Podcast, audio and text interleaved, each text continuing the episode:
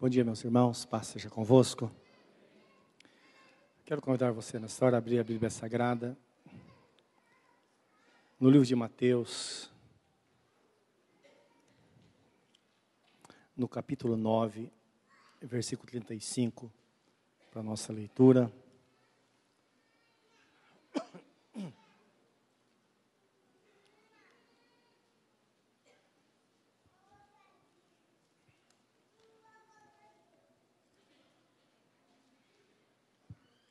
E eu quero convidar você a orar, pedir que o Senhor fale conosco através dessa palavra, que Ele venha de encontro com o nosso coração, trazendo bênção para a nossa vida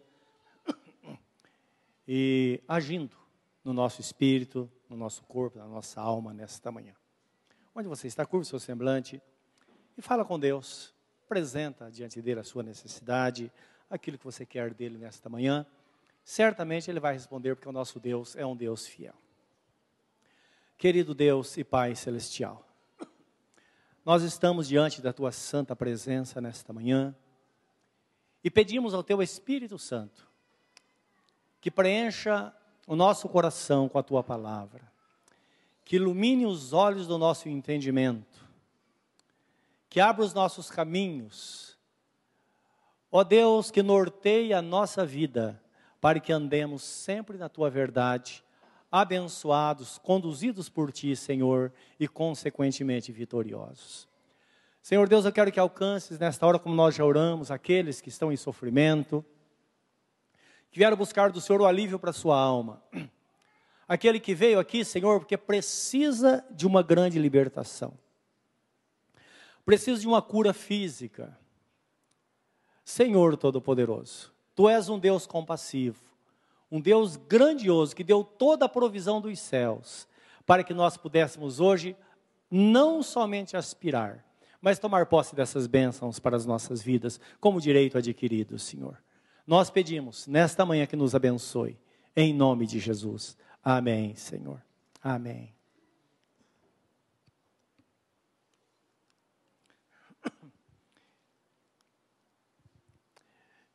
Mateus 9, 35 a 38 diz assim: E percorria Jesus todas as cidades e aldeias, ensinando nas sinagogas deles e pregando o evangelho do reino, e curando todas as enfermidades e moléstias entre o povo. E, vendo a multidão, teve grande compaixão deles, porque andavam desgarrados e errantes como ovelhas que não têm pastor. Então disse aos seus discípulos: A seara é realmente grande, mas poucos os ceifeiros. Rogai, pois, ao Senhor da seara para que mande ceifeiros para a sua seara. Amém. Bendito seja Deus. Esse texto apresenta o tríplice ministério de nosso Senhor Jesus Cristo e a sua influência em nossas vidas. Então, o texto fala que Jesus ele percorria todas as cidades e aldeias, resolvendo todos os problemas das pessoas. Então aqui nós vemos em primeira instância a palavra de Deus se cumprindo, e principalmente aquilo que o próprio Jesus disse em João 10:10, 10, que o ladrão veio para matar, roubar e destruir. Mas disse ele: Eu vim para que tenham vida e a tenham em abundância. Então, o que nós vemos aqui nesta palavra é que o Senhor Jesus, ele resolvia todos os problemas que estavam relacionados ao corpo das pessoas, resolvia os problemas que estavam relacionados à alma da pessoa ou das pessoas e também os problemas do espírito. Então, o que nós precisamos entender que o nosso Deus, ele enviou Jesus e Jesus escolheu os seus doze apóstolos, e posteriormente escolheu eu e você, porque a Bíblia Sagrada diz: ide por todo mundo, pregai o evangelho a toda criatura. Então, essa palavra de ordem veio todo aquele que crê. Também a Bíblia Sagrada nos diz, no livro de Filipenses, capítulo, Filipenses, desculpe, Efésios, capítulo 5, é, versículo 6, 5 e 17 em diante, que Ele nos chamando, ele transformou a nossa vida, fez de, no, de nós novas criaturas e pôs em nós o ministério da reconciliação. Então, o ministério sempre diz respeito a serviço, serviço acerca ou serviço a favor das pessoas que creem em Jesus. Então, esses serviços são prestados à igreja ou a pessoas, porque o que nós entendemos é que a igreja é alvo do nosso trabalho, mas também aqueles que estão fora da igreja são alcançados, até porque hoje eles estão fora, amanhã eles estão dentro, não é? Então, o plano de Deus é muito mais amplo do que nós imaginamos, e tudo aquilo que você, como crente, faz a favor daquele por quem Jesus morreu, isso é chamado de ministério, não é? Então, o ministério da reconciliação, não está falando somente dos dons, tem Deus tem muitos outros dons, que são habilidades para nós ministrarmos as pessoas, mas o ministério da reconciliação diz respeito ao poder que cada pessoa tem de anunciar a verdade. Nós vimos o testemunho de um casal, foi convidado por alguém para vir à igreja.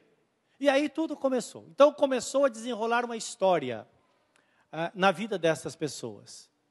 E tendo em vista que o nosso Deus diz que Ele abençoa até mil gerações aquele que teme o nome dEle, imagine o que representa para Deus a sua decisão em servi-lo. O seu futuro depende disso. Porque se você está com Cristo, seu futuro será diferente. Seus filhos terão a promessa, seus netos estarão debaixo da bênção do Senhor, e o que seria da sua vida, você que ainda não serve a Jesus, que não entregou sua vida a Ele, ou você que há pouco tempo está servindo ao Senhor, o que seria da sua vida se os seus avós, seus bisavós, já servissem ao Senhor? Sua história não seria diferente? Seria. Seria porque esta promessa se cumpre. Realmente, não é? Quanto mais cedo nós tomamos essa posição, é, mais cedo nós vemos a operação e direção de Deus na nossa vida. Então, esse é o motivo de Deus ter enviado Jesus, depois escolheu os doze, e depois é, outros foram chamados, e hoje, na, no tempo que estamos vivendo, na nossa geração, nós somos chamados para servi-lo, para prestar a Ele esse ministério e abençoar aqueles que são amados por Ele. O desejo de Deus é que realmente tenhamos a provisão completa para a nossa vida. 1 Tessalonicenses 5, 23. Eu quero que você abra esse texto, por, por favor. E é bom grifar na Bíblia. Porque em algum momento você vai usar isso.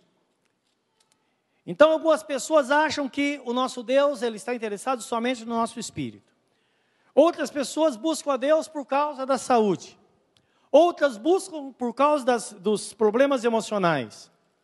Agora, o desejo de Deus é que tenhamos uma obra completa dele, para que todas as áreas da nossa vida sejam supridas.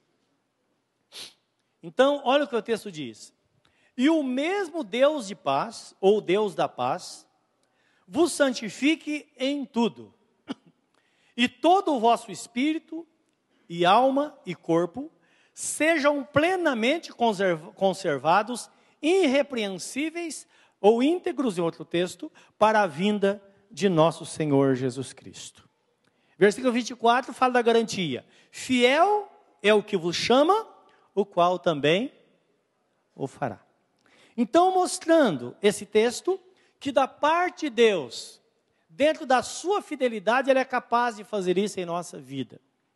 E na nossa fé, na nossa confiança, nós podemos buscar isso para que tenhamos uma vida completa, que o nosso corpo seja abençoado. Para que a nossa alma, a alma é constituída do nosso intelecto, emoção e vontade, também estejam debaixo da proteção divina. E que o nosso corpo também seja abençoado. Agora é importante entender que nem sempre nós nos encontramos desta forma. Pode ser que você que esteja aqui hoje esteja doente fisicamente. É a vontade de Deus te dar saúde. Talvez você esteja aqui com as suas emoções perturbadas, é a vontade de Deus te dar saúde emocional. E talvez você esteja aqui com seu espírito abatido, se sente separado de Deus, é a vontade de Deus resolver isso também. Basta tão somente você entregar-se a Jesus para que o seu espírito receba nesta tarde ou nesta manhã esta grande libertação. Então o texto fala que Jesus curava todas as enfermidades e moléstias entre o povo. Nesse texto que nós lemos, aqui expressa a mais perfeita vontade de Deus que tenhamos saúde. Por que precisamos saber disso? Porque nós recebemos aquilo que nós aprendemos de Deus, não é? Nós descobrimos e aí nós buscamos ao Senhor e as coisas acontecem na nossa vida. Eu venho de uma família cristã, meus avós já serviam ao Senhor, meus pais depois, mais tarde, e quase todos nós, na nossa família, já nascemos num berço cristão. Em 1948, meus pais se entregaram a Jesus, minha mãe principalmente, depois meu pai mais tarde. E vemos servindo a Jesus durante muito tempo. E nós pertencíamos a uma igreja cristã, igreja muito abençoada. No começo não era assim, mas depois foi se perdendo aquela fé de que Jesus podia interferir de forma completa na nossa vida.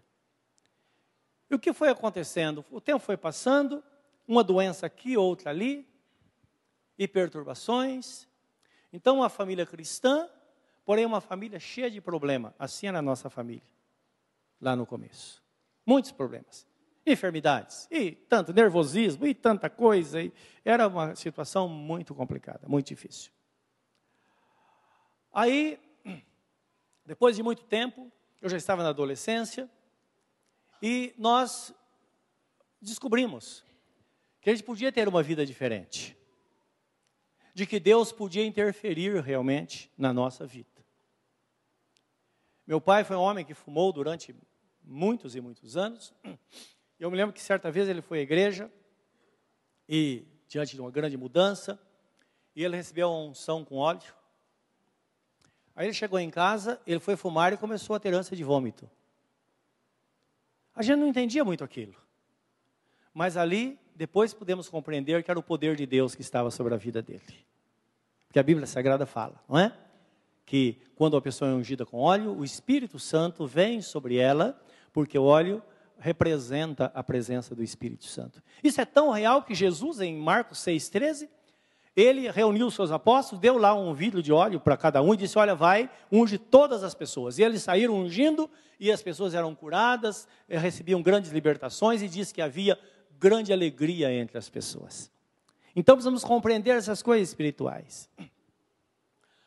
Aí mais tarde, uma das minhas irmãs, hoje é uma bênção no reino de Deus, ela era muito problemática, reclamava demais.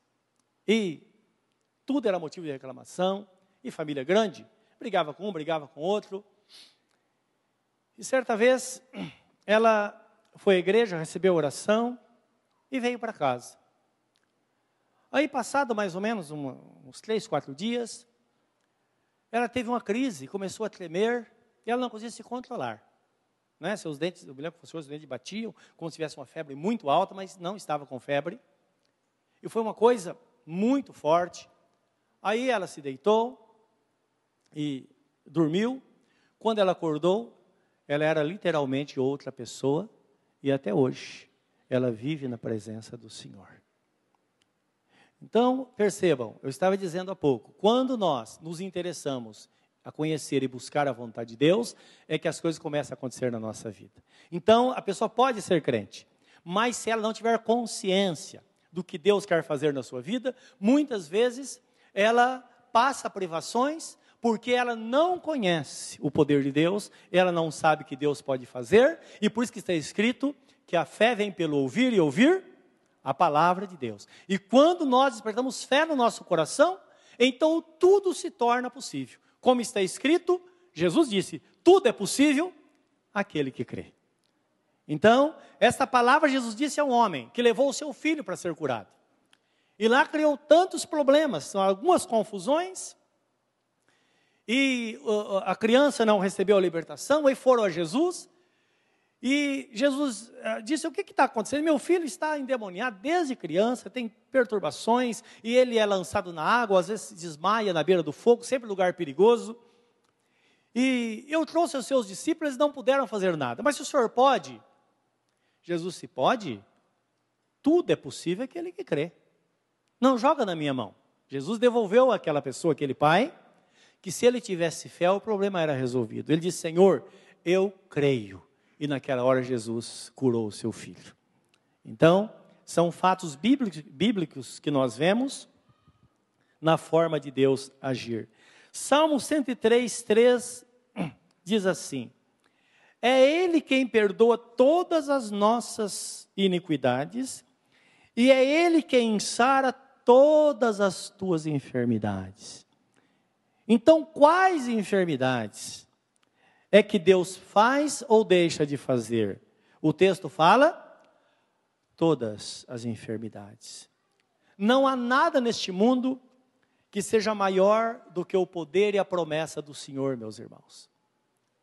E nós sabemos que o que Deus quer de nós é que quando estamos enfrentando alguma dificuldade, creamos que onde existe um grande problema, haverá também um grande testemunho. É isso que Deus espera de nós. Agora, quando nós, com coração voluntário, nós cremos de todo o nosso coração e declaramos na presença de Deus, como disse aquele homem, Senhor, eu creio. Então aí começa-se a grande operação de Deus em nós. Em Mateus 9:36 nós lemos lá que Jesus, ele viu aquelas pessoas como ovelhas que não tinham pastor, e ele teve compaixão delas. O que significa isso? Que Jesus, de fato, ele tem compaixão das pessoas que estão sofrendo. Jesus, ele não fica indiferente às nossas dificuldades, meus irmãos. Quer sejam elas grandes ou pequenas, porque tem pessoas, dependendo da sua experiência, ela passa por um grande problema e para ela aquele problema não é tão grande. Mas o outro, dependendo da sua experiência, às vezes uma coisa tão pequena, e esta pessoa sofre tanto, ela se desestrutura, tantas coisas acontecem. Portanto, para Deus, não existe problema grande ou pequeno. Tudo deve ser colocado na presença de Deus. Por isso que o apóstolo Paulo disse, o apóstolo Pedro, lançando sobre ele toda a vossa ansiedade, porque ele tem cuidado de nós. Filipenses 4,6 está escrito que todas as nossas necessidades devem ser conhecidas diante de Deus pela oração e súplica com ação de graças. Então, diante de Deus, não adianta dizer, ah, o Senhor sabe, Ele sabe que eu estou sofrendo, Ele sabe. Sim, mas lembra o que Jesus faz com aquele cego que foi a ele para ser curado. Quando chegou diante dele, Jesus pergunta: Filho, o que queres que eu te faça? Isso indicando que o nosso Deus, ele quer ouvir da nossa boca as nossas necessidades, e sabe o que acontece quando nós colocamos diante dele? A nossa fé é aumentada. Porque quando nós falamos, Senhor, está escrito na tua palavra, a tua promessa é para a minha vida, tudo muda. E talvez já tenha passado por alguma dificuldade, e tenha procurado na Bíblia textos bíblicos, tenha lido e tenha falado com o Senhor. Quando nós fazemos isso, certamente o nosso Deus ele vem para nos socorrer. Então o que nós vemos aqui é que a cura das nossas enfermidades faz parte da obra redentora de nosso Senhor Jesus Cristo. Guarda isso no seu coração.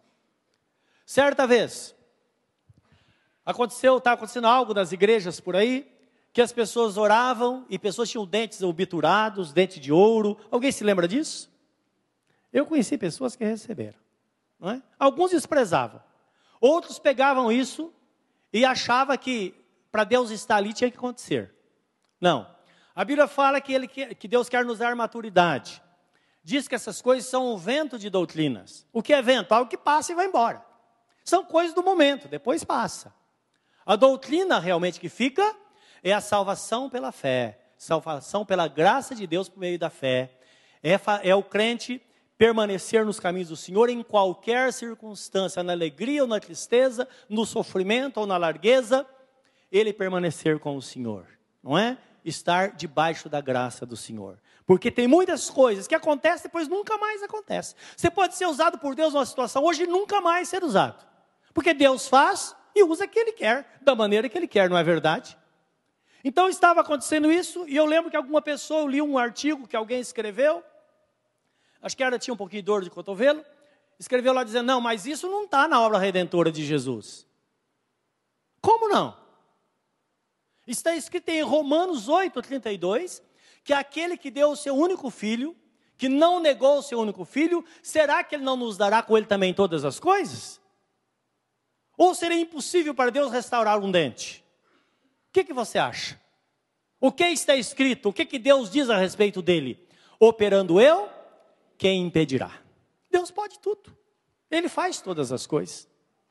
Então, tudo que pode trazer benefício à nossa vida, ao nosso corpo, está dentro da obra redentora de nosso Senhor Jesus Cristo. Talvez você diga, mas eu orei e não recebi. Isso não impede que esteja dentro da obra redentora de nosso Senhor Jesus Cristo, você não recebeu, mas muitos outros receberam. Se você não recebeu, ou porque você não teve fé, ou então Deus tinha outro plano na sua vida, não é? Ou então como ia viver os, os, os dentistas por aí. Eles precisam, precisam, precisam viver, precisam obturar seu dente para poder se, se, sustentar, não é? Então tem coisas que vamos entender que o nosso Deus ele sabe o que faz.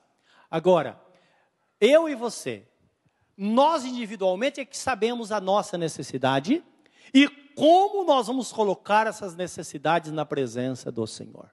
Porque quando nós colocamos realmente todo o nosso coração, Deus virá em nosso socorro. Por isso que ele diz na sua palavra: buscar-me-eis e me achareis quando me buscar de todo o vosso coração. Eu quero que você leia comigo um texto no livro de Mateus, capítulo 8, 14 a 17, um pouquinho antes daquilo que nós já vimos. Aqui tem uma, uma, algo que lança luz, não é, sobre esta promessa do Senhor. 14 a 17, que começa falando sobre a cura da sogra de Pedro.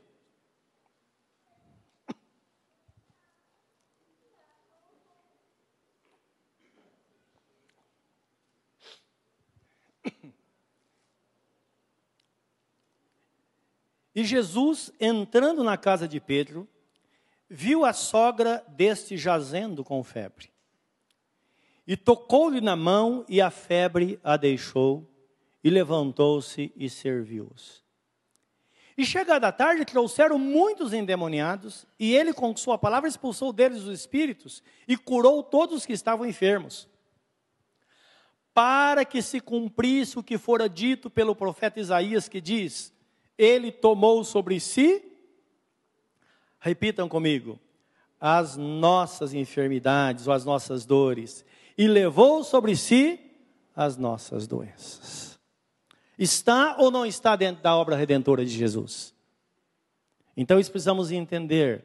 E quando você orar, tenha isso em mente, porque às vezes nós oramos e quando oramos nós não temos certeza, ou não temos noção do que estamos pedindo e pensamos, mas será que é a vontade do Senhor? Sim, é a mais perfeita vontade do Senhor e realmente devemos buscá-lo de todo o nosso coração, porque ele diz: aquele que pede, recebe, aquele que busca, encontra, e aquele que bate, lhe será aberto. E eu creio de todo o meu coração que o Senhor não estava nos iludindo, ou mentindo para nós quando ele disse essa palavra. Ele disse o contrário: passarão céus e terra, mas as minhas palavras não hão de passar. O nosso Deus, de fato, ele é um Deus fiel. E o texto que lemos também diz que Jesus, além de curar as enfermidades, ele ensinava nas sinagogas deles. Então, os judeus, a sinagoga era como um templo, um lugar como esse, que as pessoas se reuniam e ali eles aprendiam a palavra de Deus.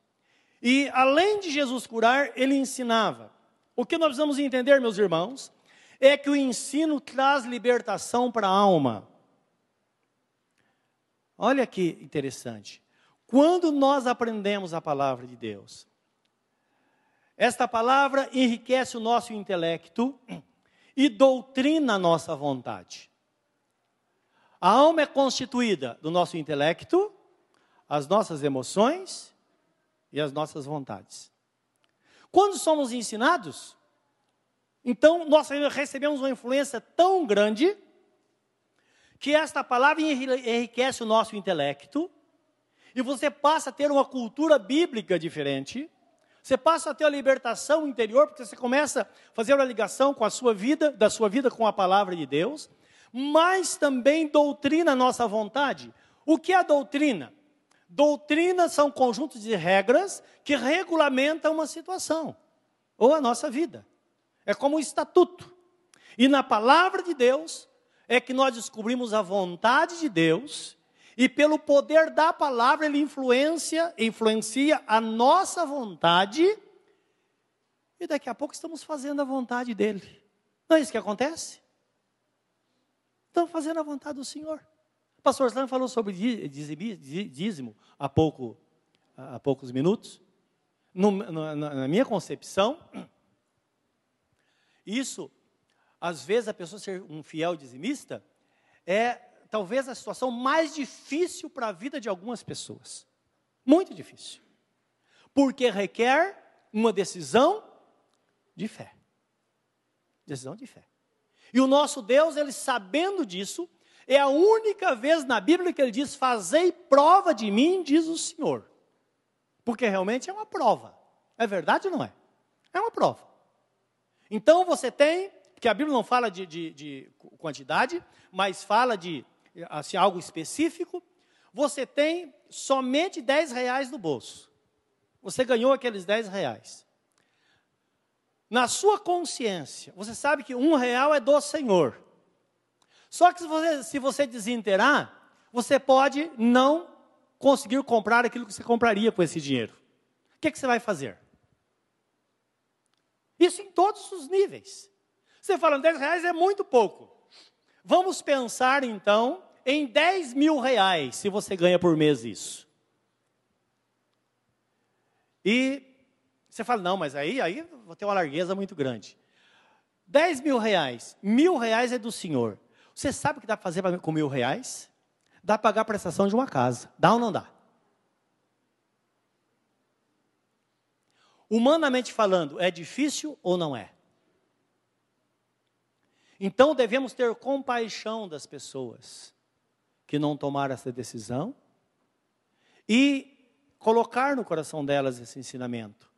Você só vai ser fiel a Deus no pouco ou no muito quando você realmente tiver condição de fazer prova de Deus, dizer, Senhor, em qualquer circunstância, não importa a circunstância, eu vou ser fiel ao Senhor e confiar que Ele é muito maior do que os seus projetos. Ele é maior do que todas as coisas. E quando Ele põe a mão, as coisas acontecem para Deus, meus irmãos, não há limite. Ele é dono de todas as coisas. E nós temos cada experiência absurda. E vemos como Deus nos ensina. Eu me lembro certa vez que estava conversando com uma pessoa, um irmão da Igreja Brasil para Cristo, aqui do Santo Antônio, o senhor já de certa idade, ele disse: Olha, eu estou com mais de 50 anos, há cinco anos estou desempregado, não consigo um emprego, estou fazendo bico, um servicinho aqui, outro ali para manter minha família. E na época o salário mínimo era 280 reais. E ele me disse: se Deus me desse um emprego para eu ganhar 500 reais, eles vão ter minha vida vai ficar redondinha. Irmão, nós vamos orar. Depois de uma boa conversa com ele, para que a fé dele fosse despertada, que ele fosse ensinado na palavra. Aí nós oramos junto, oração de concordância. Uma semana depois, ele manda um recado para mim: Olha, consegui esse emprego, estou ganhando 500 reais por mês. Minha vida está uma benção.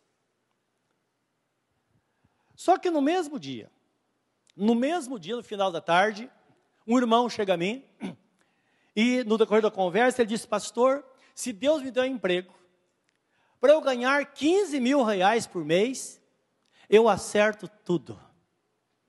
Olha só. Eu fiquei, claro, nós não quis demonstrar emoção, não é? Falei, vamos orar, porque eu pensei na grandeza de Deus, que Deus age de acordo com a necessidade. Eu disse, irmão, se é a sua necessidade, vamos orar e Deus vai te dar. Porque o padrão de vida era outro. Ele era um gerente da, da, de banco, ele era gerente do Banespa, concursado, e no, no, no tempo da, daqueles acordos pra, da privatização, ele fez um acordo e não servia a Jesus, perdeu todo o dinheiro, estava desempregado, mas o salário dele era esse, e ele precisava ganhar isso para manter o seu padrão de vida. Uma semana depois ele me liga, pastor, eu consegui, estou ganhando 15 mil reais por mês. Eu disse, amém, irmão. O que você faria diante dessas duas, duas situações? Lembra que Deus age individualmente na nossa vida.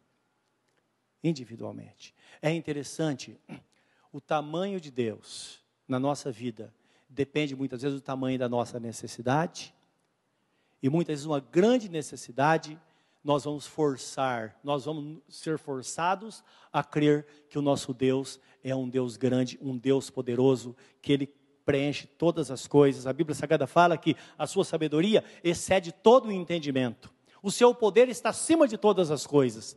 A sua misericórdia é tão grande que ele diz na sua palavra que onde abundou o pecado, superabundou a graça a presença de Deus, ou Deus preenche todos os lugares, todos os vazios da nossa vida, e Ele está presente para nos abençoar e fazer com que sejamos enriquecidos no nosso intelecto e que a nossa vontade também esteja no centro da vontade dEle.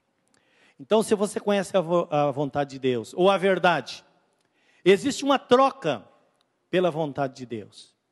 Agora, se você ver em, em João 8,32, nós vemos que aqui consiste ou nisso consiste a grande libertação.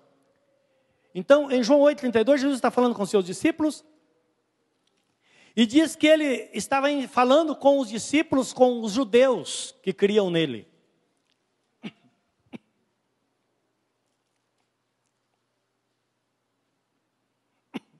Então diz assim, 31 32. Jesus dizia aos judeus que criam nele: Se vós permanecerdes na minha palavra, verdadeiramente sereis meus discípulos e conhecereis a verdade, e a verdade vos libertará. Então aqui está falando de ensinamento. Porque está falando de alguém que é discípulo, alguém que entregou sua vida a Jesus, foi salva e agora está sendo doutrinada pela palavra. Então as coisas vão acontecendo. Então tenha ânimo, por isso que está escrito na Bíblia Sagrada: aquele que começou a boa obra em vós é poderoso para terminar até o dia de Jesus Cristo. Sem pressa sem pressa. As coisas vão acontecer, porque o nosso Deus ele está presente, não é? Então, para nos dar esta libertação.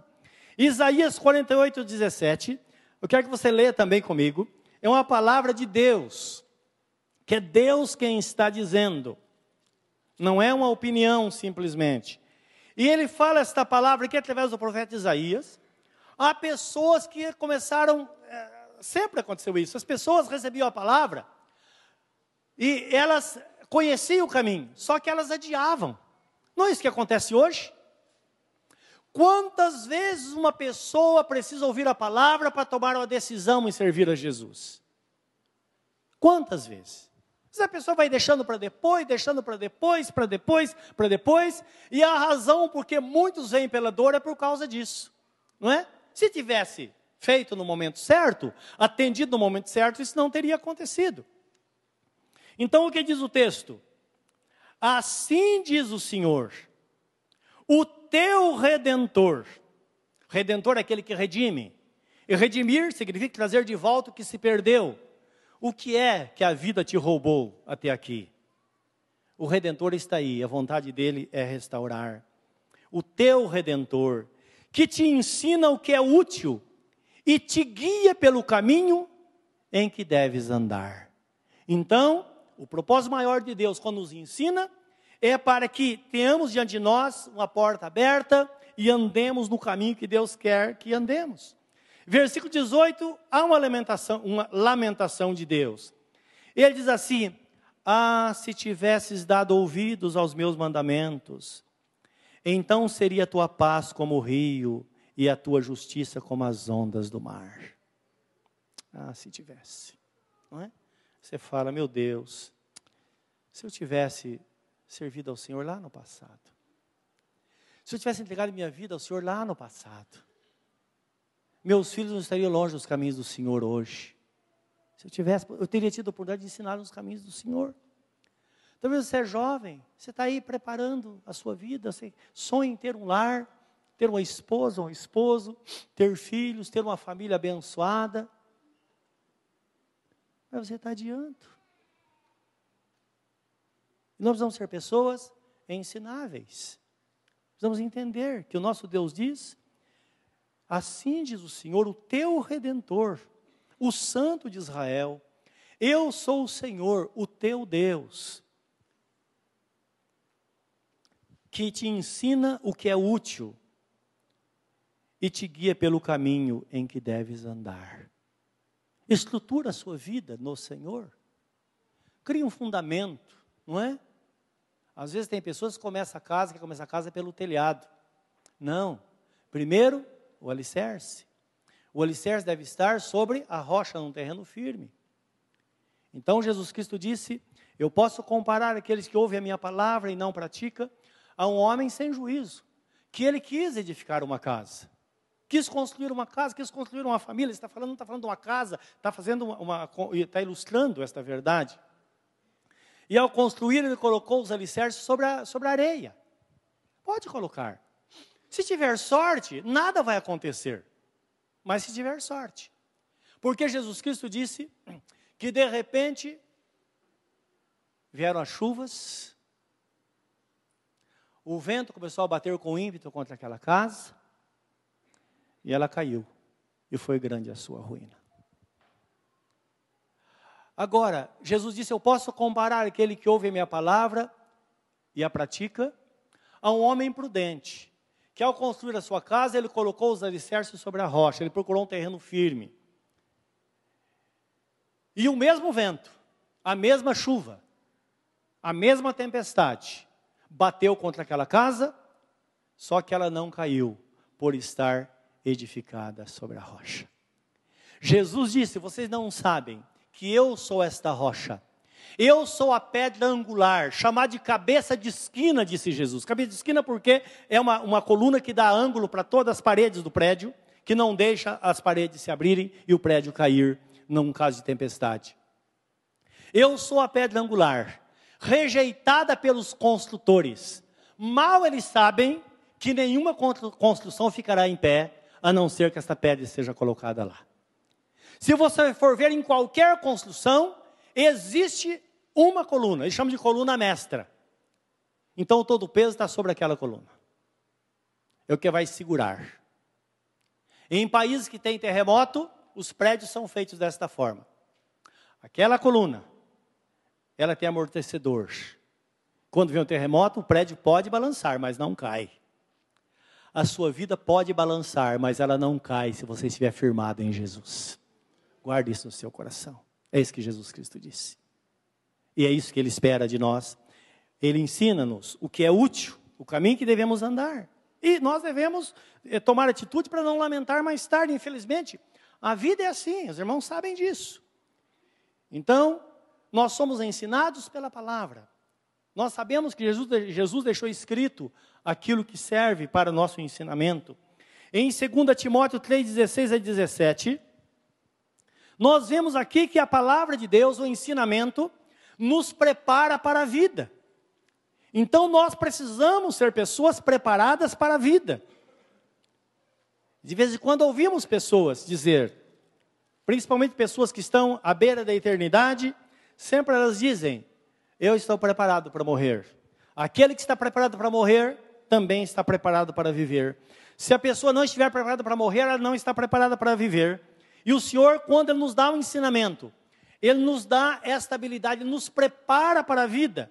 Primeiro, para que vivamos em qualquer circunstância, para que tenhamos um firme pensamento de onde nós queremos chegar e andemos nessas pisadas da dependência do Senhor, sabendo que lá à frente nós receberemos de fato a coroa da vida. Então o texto fala assim, 2 Timóteo 3, 16 e 17. Toda a escritura divinamente inspirada é proveitosa para ensinar, para redarguir ou repreender, para corrigir, isto é, botar no caminho de novo, para instruir em justiça, para indicar o caminho que devemos andar, para que o homem de Deus seja perfeito e perfeitamente instruído ou perfeitamente habilitado para toda boa obra. Esse é, o, é o, o, propósito da palavra de Deus na nossa vida. Então a palavra de Deus ela nos liberta, como Jesus Cristo disse, que nós conhecemos a verdade, a verdade nos liberta. E uma vez libertos por Cristo, nós passamos a ser ensinados e somos preparados para a vida. Então é isso que Jesus fazia. Ele curava os doentes, porque uma pessoa doente ela é uma pessoa que não pode produzir muito. Uma pessoa em sofrimento precisa, de fato, buscar a libertação. Uma pessoa que está com sua alma perturbada, sem direção, ela precisa receber a palavra, conhecer o que, o que deve fazer para que seja feito. Porque às vezes a pessoa toma uma decisão que parece que ela encontrou o caminho, parece que ali está a bênção de Deus. Lembra que nosso Deus diz na sua palavra que há caminho que para o homem é um caminho certo, mas o final é caminho de morte. Então, somente através do conhecimento da palavra, ou quando buscamos essa direção de Deus, é que nós vamos ter esse ensinamento, vamos estar preparados para que possamos tomar decisões certas e permanecermos no caminho do Senhor, fazendo a sua vontade. Mas o texto em Mateus 9:35 também nos diz que Jesus, ele pregava o evangelho do reino. Meus irmãos, a pregação do evangelho é para a salvação. Ela não tem outra finalidade. Porque a pregação da palavra traz libertação para o espírito. É na pregação da palavra que nós tomamos decisões imediatas. E algumas pessoas tomam decisões muitas vezes sem saber o que está fazendo. Por quê? A palavra, de fato, ela não age só na mente. Às vezes a sua força é muito maior no nosso espírito. Às vezes nós ouvimos algo e não entendemos, mas aquilo toca no nosso espírito. E nós tomamos a decisão por aquilo que nós sentimos no momento. E a partir daí começa-se uma grande obra, porque quando uma pessoa ela recebe a palavra e ela é, entende que ela precisa entregar-se a Jesus, embora não compreenda muita coisa. Ali é o começo de uma grande operação, de algo grande que Deus vai fazer na sua vida. E cá entre nós, tem pessoas que às vezes vêm à frente e ela não sabe exatamente o que está fazendo. E pergunta, por que você veio? Eu não sei, eu fui impulsionado. Me lembro certa vez de uma pessoa que brigava com a esposa. A esposa estava servindo ao Senhor. E ele começou a usar uma estratégia. Ele chegava, ela tinha que sair de casa um pouco antes da, do culto para chegar a tempo na igreja. E ele chegava do serviço naquele horário. E ele começou a mudar a hora de, de chegar em casa. Ele chegava quase oito horas. Aí não dava tempo da esposa se aprontar e vir para a igreja. Ela não queria chegar atrasado. E não vinha. Ela veio falar comigo. Eu disse, mas quantas chaves tem na sua casa? Faz uma chave e dá para ele. Então deu o horário, você tranca a casa e vem. Ele chega, abre e entra. Não é? E ela fez isso. Aí parece que resolveu um problema de imediato. Mas na sequência, em seguida, ela foi batizada e ela falou com o marido: Olha, ia ser batizada, disse: Olha, eu quero que você vá assistir meu batismo. Você quer? Disse: Não, não jamais entraria nessa igreja. Só o dia do batismo, ele estava lá. Viu ela ser batizada. E durante, a, a, antes do batismo, pregamos a palavra e fiz um apelo para a pessoa entregar a vida para Jesus. Disse: Olha, talvez você esteja aqui, você não tem ideia, você não, não talvez nem imagine, nem está nos seus planos servir ao Senhor. Mas você pode tomar uma decisão de fé e daqui três meses você está sendo batizado. Quer que eu ore por você? Algumas pessoas vieram à frente, mas ele foi o primeiro, se colocou à frente. Aí oramos. Ele voltou para casa e disse para a mulher: Escuta, mas aquele pastor me hipnotizou. Mas por quê? Você sabe que eu não queria ir para a igreja. E de repente você viu lá na frente, mas aquilo lá não é verdade, não. Eu nunca mais volto nessa igreja. Falou, não tem importância. Nem por força e nem por violência, mas pelo meu espírito, diz o Senhor. Esse era o pensamento dela. Outro domingo ele estava na igreja de novo. Aí, preguei a palavra com toda a veemência. Falei, você quer entregar a vida para Jesus? Ou agora ou nunca. Porque você pode não ter outra oportunidade. Ele foi o primeiro agora, de uma forma oficial, entregou a vida para Jesus. Passados uns dias, começaram as aulas de batismo. Conclusão. E, e chegando em casa, sempre brigando com a esposa.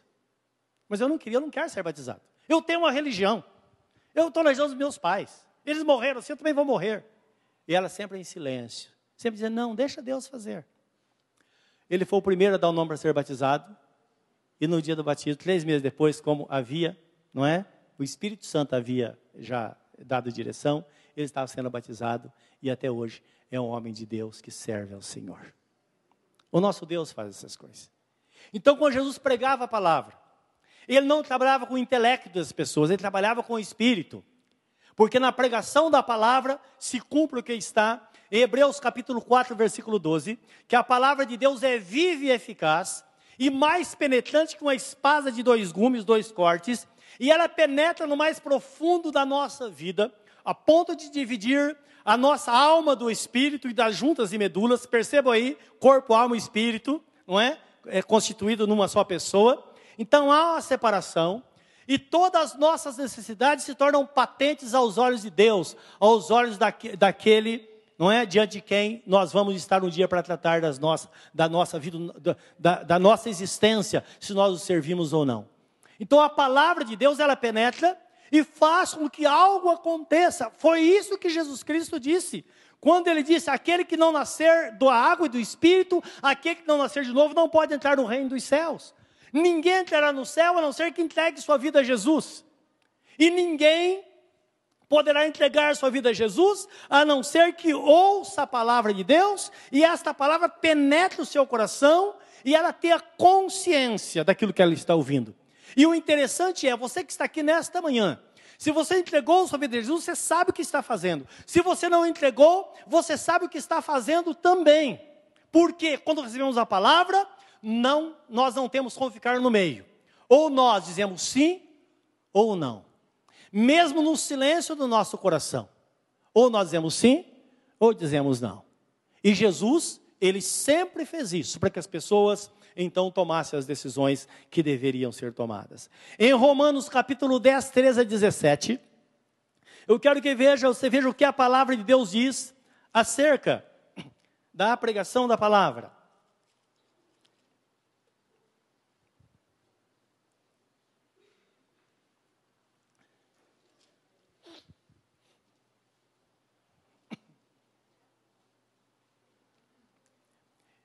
Então a palavra começa dizendo no versículo é, 10, 9 e 10, não é?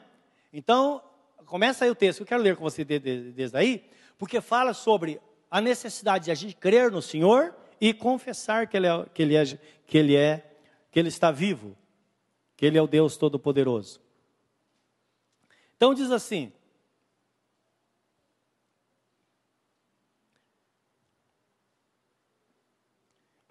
Versículo 8 diz assim: A palavra está junto de ti, na tua boca e no teu coração. Esta é a palavra de fé que pregamos.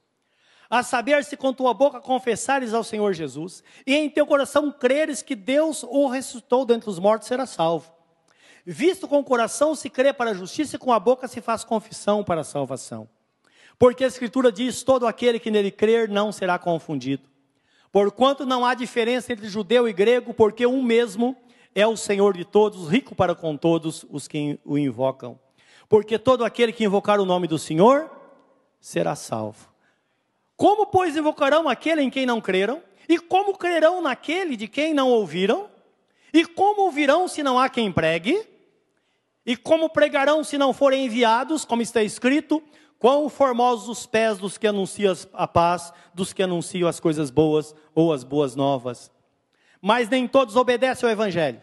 Pois Isaías diz: Senhor, quem creu na nossa pregação, de sorte que a fé é pelo ouvir e ouvir a palavra de Deus. Amém? Então nós ouvimos a palavra. A pessoa ouve a palavra, pela palavra é despertada a sua fé. Quando sua fé é despertada, ela toma decisão em servir ao Senhor e ela é salva como está escrito em Efésios 2:8, porque pela graça sois salvos por meio da fé. Isso não vem de vós, é dom de Deus para que ninguém se glorie. Então, quando ouvimos a palavra, a pregação da fé, nós somos despertados para a salvação e a, a, a decisão é uma resposta à palavra que nós ouvimos. E a resposta à palavra que nós ouvimos vai consistir numa grande obra que Jesus fará na vida desta pessoa, primeiro, escrevendo o seu nome no livro da vida, para nunca mais ser apagado. Selando ou marcando esta pessoa com o Espírito Santo da promessa, por isso que está escrito: aquele que nele crê jamais será confundido. e agora ela está no caminho. Então percebam como é leviano ou é muitas vezes prejudicial quando a pessoa fala, ah, eu, eu tenho uma religião, eu não quero mais uma religião. A Bíblia não está falando disso. A Bíblia está falando de uma relação pessoal com Jesus, porque somente através dele é que nós podemos adquirir ou ter essas bênçãos que estão descritas na Sua palavra. Primeiro, nós temos a cura das nossas enfermidades, a provisão para o nosso corpo. Em segundo lugar, temos a provisão para a nossa alma porque através do ensino da palavra nós somos preparados para, para a vida. Mas antes de tudo, através da pregação da palavra, a fé é despertada em nosso coração, nós tomamos a decisão em servir ao Senhor, e quando tomamos a decisão, o nosso destino é traçado. A eternidade se abre diante de nós, porque Jesus Cristo disse: Aquele que crê em mim, eu o ressuscitarei no último dia, e esta pessoa herdará a eternidade e receberá a coroa da vida. Diante desta verdade, quero nesta manhã que você curva o seu semblante diante do Senhor e se posicione diante dele. Primeiro, se você talvez está doente, lembra que está escrito que Jesus levou sobre si as nossas enfermidades. A sua enfermidade ele levou sobre si, você deve dizer, Senhor, eu tenho por direito receber esta bênção para a minha vida, e eu creio que o Senhor operando, ninguém vai poder impedir.